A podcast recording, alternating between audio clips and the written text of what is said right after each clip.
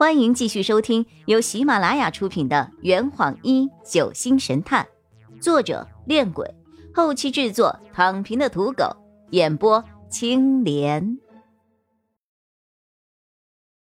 第六十七章，还没想到吗？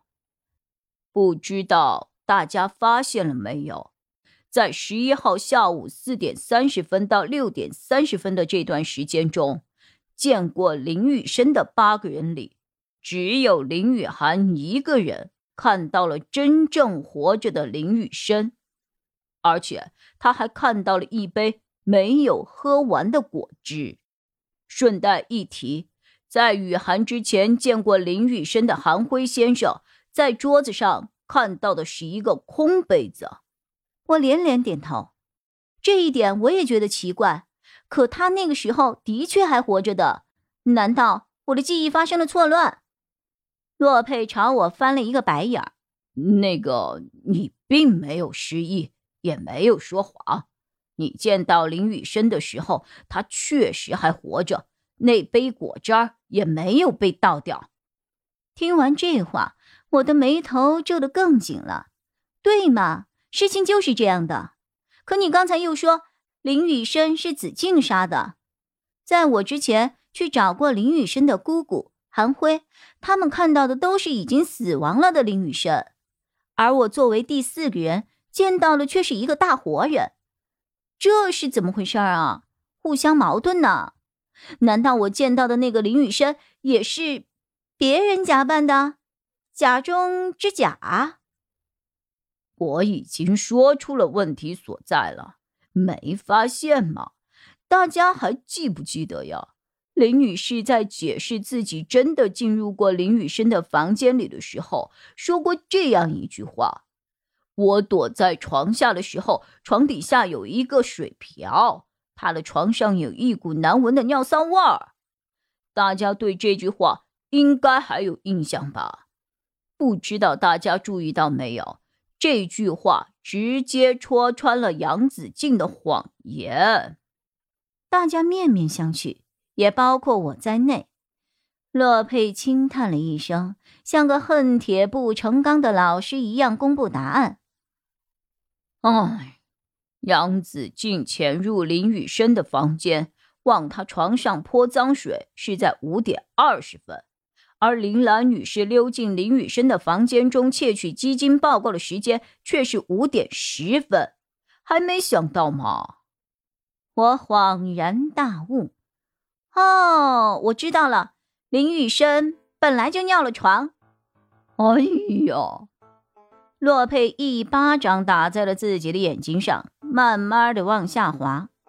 我尴尬了，啊啊，不对。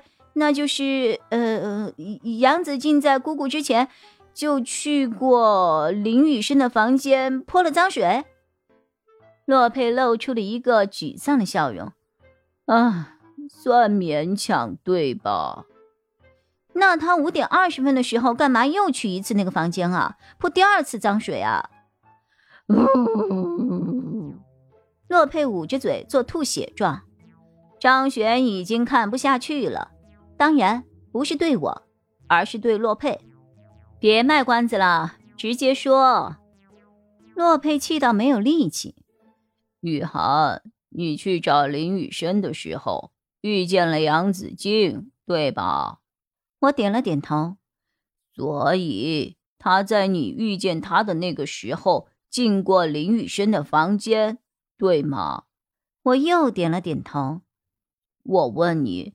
那个时候是几点呢？五点二十啊。洛佩摇了摇头。我不是问他，是问你，那个时候是几点呢？我一时没有弄明白他话里的意思，又重复了一遍：“是五点二十啊。”张璇用力一拳砸在了身边的桌子上，一脸懊恼：“该死，这么简单，我居然没有想到。”看来他已经想明白了，可我还不明白啊！张璇看着我，雨涵，你再仔细回忆一下，五点二十是你的时间，还是杨子静的时间？沉默。再沉默，继续沉默。哦哦哦哦哦哦哦！我终于、终于、终于反应过来了。当时我没有手表，五点二十这个时间是我询问杨子静获得的时间。其实那个时候根本不是五点二十，而是杨子静、林兰、韩辉去找林雨生之前，也就是四点三十分以前。难怪那个时候桌上的果汁还在。原来那天下午我与他争吵完后，跑回房间睡觉，睡了两个小时，而不是一个小时。头痛啊，真是误事儿啊！洛佩的目光又变得锋利起来。一切还要从头开始。经过推算，你与林雨生发生争执的时间至少要提前一个小时，也就是四点二十分。那个时候，杨子静从林雨生的房间中走出来与你碰面，根本不是偶然，他是为了误导你感官上的时间。你在四点二十分到四点三十分这十分钟内和一个活着的林雨生待在一起，而杨子静则是在这一段时间里先溜进了你的房间，拿走了那根吸管，然后在你返回房间后，他立刻跑到了林雨生的身边，杀死了他。箭、毒木和针头在那天下午四点半以前他就已经准备好了。针头的事情，我在这儿还得强调一下，他只是拿走了杨子成床头柜里那只注射器的针头，而没有拿走注射器，这才有了后面林兰和三宝关于注射器所发生的事情。杨子静在杀死了林雨生之后，调整好了林雨生那块手表上的时间，然后。跑到了子欣的房间里，邀请张璇小姐一起去逛街，为自己制造不在场的证据。